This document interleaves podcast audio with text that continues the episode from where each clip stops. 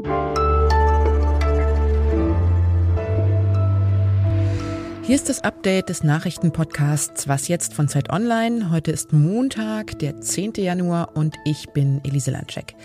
Heute geht's hier unter anderem um den offensichtlich für einige nicht so offensichtlichen Unterschied zwischen einem Spaziergang und einer Demo und um den schwierigen Versuch, die verhärteten Fronten zwischen Russland, der Ukraine und den NATO-Staaten einzureißen.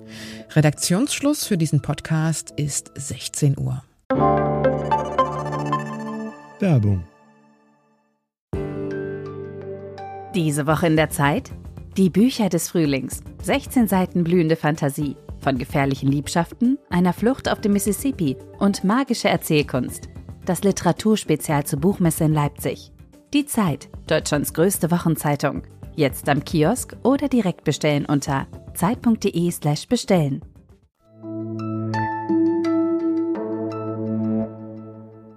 Sie nennen es Spaziergänge durch die Innenstädte. Das klingt erstmal ganz harmlos nach Touristenvergnügen oder Picknick auf der Verkehrsinsel.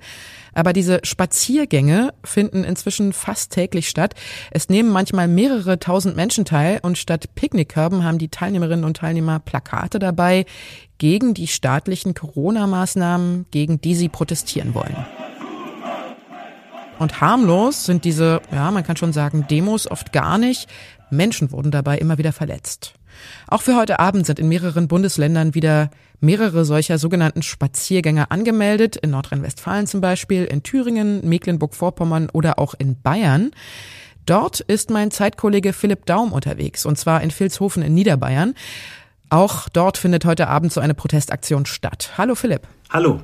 Warum bist du denn gerade nach Vilshofen gereist? Was wird denn da heute Abend passieren? Also in Vilshofen werden wahrscheinlich heute so an die 600 bis 1000 Leute spazieren gehen, wie sie es selber nennen.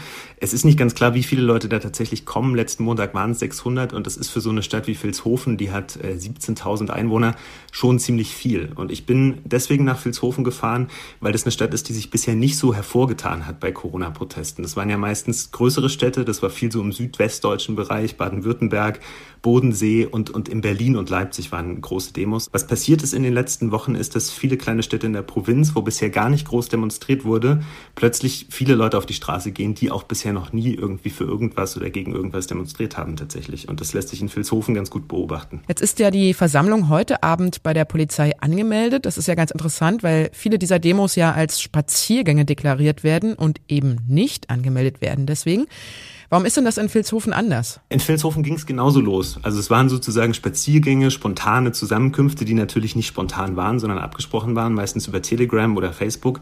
Das ging Anfang Dezember so los. Zwei, dreimal lief das so. Das waren irgendwie 30 Leute am Anfang, dann waren es 100 Leute, dann waren es so 150.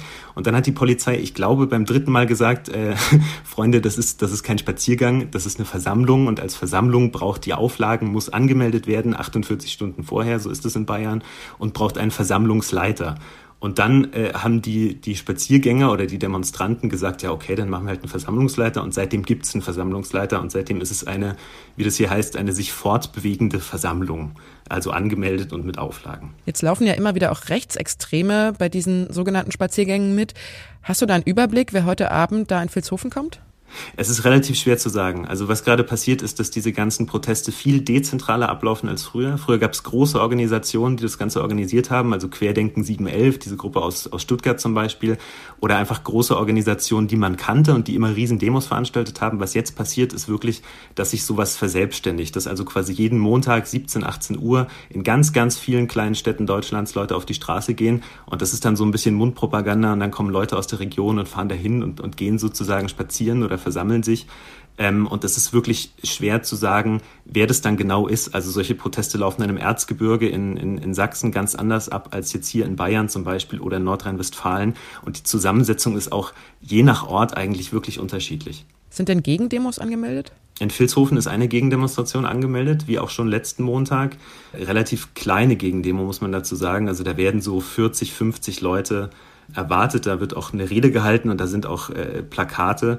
Ähm, aber die, die Gegendemo bewegt sich nicht fort. Also da wird nicht spazieren gegangen, sondern die ist dann da an der Kirche und ähm, macht Gegenprotest. Danke, Philipp. Dankeschön, gerne.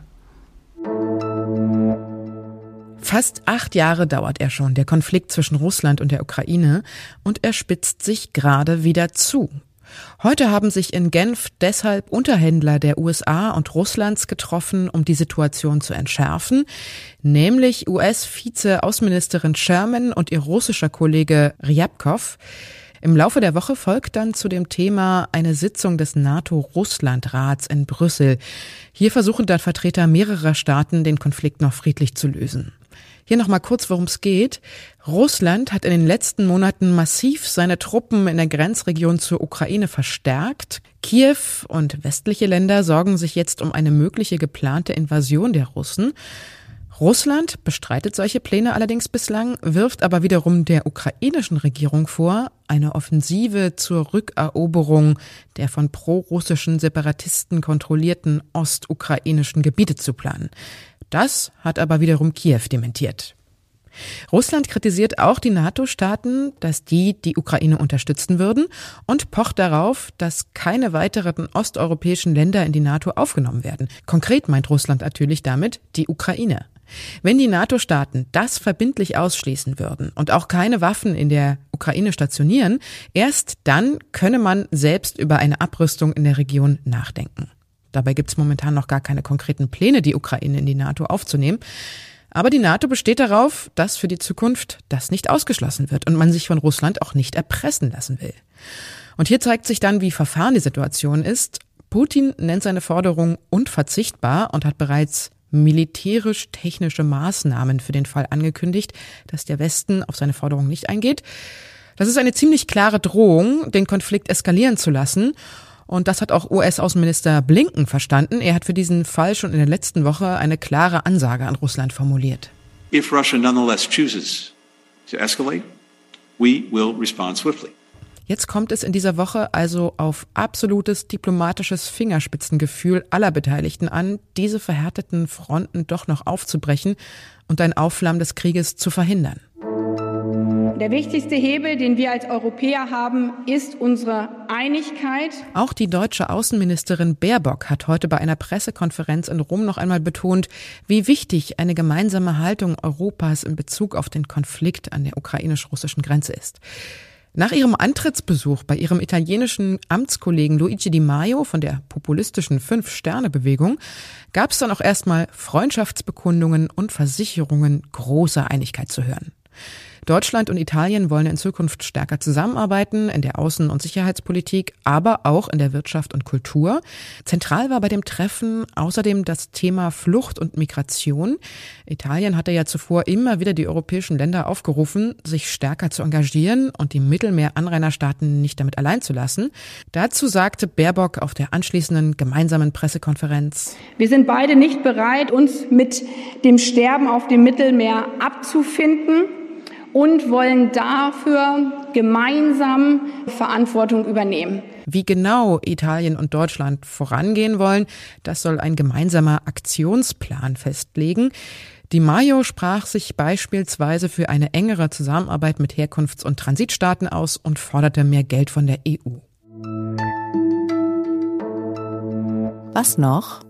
Der Comic-Salon Erlangen ist das wichtigste Treffen der Comicbranche, also für Zeichnerinnen, Verlagsvertreter und das Publikum. Alle zwei Jahre findet er statt, normalerweise, aber so richtig normal ist ja gerade wenig. In Pandemiezeiten wurde der Salon komplett ins Internet verlagert, was den Vorteil hat, dass jetzt nicht nur alle zwei Jahre, sondern eigentlich die ganze Zeit etwas los ist, das man sich anschauen kann, und zwar auf der Internetseite des Salons. Der digitale Comic-Salon. Eine neue Plattform für die Comic-Szene. Seit Mitte Dezember haben zum Beispiel die Macherinnen des Salons deutschlandweit Comiczeichner dazu aufgerufen, Strips zu zeichnen, die zum Impfen aufrufen, die dann auf der Internetseite und auf Facebook und Instagram jeden Tag in loser Reihenfolge veröffentlicht werden. Mehr als 40 Zeichnerinnen und Zeichner haben sich zurückgemeldet und ihre Strips eingesendet, darunter so bekannte Namen wie Ralf König, Flix oder Alice Sokal. Manche Künstlerinnen haben richtige Geschichten gezeichnet, manche kommen nur mit einer einzigen treffenden Karikatur aus. Das Virus bekommt tausend hässliche Fratzen und die Spritze wird zur Superheldenwaffe. Ziemlich unterhaltsam und meistens auch ziemlich witzig das Ganze. Ich verlinke Ihnen die Seite mal in den Show Notes.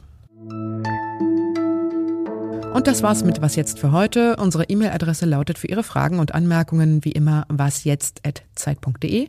Tschüss und bis bald, sagt Ihre Elise Landcheck. Hast du da eigentlich heute Abend ein mulmiges Gefühl, wenn du da hingehst? Ich mache mir hier in Vilshofen keine besonders großen Sorgen. Bisher lief das alles, äh, sagt die Polizei, sagen auch Beobachter, sehr, sehr friedlich. Also da wurde, da wurde noch nicht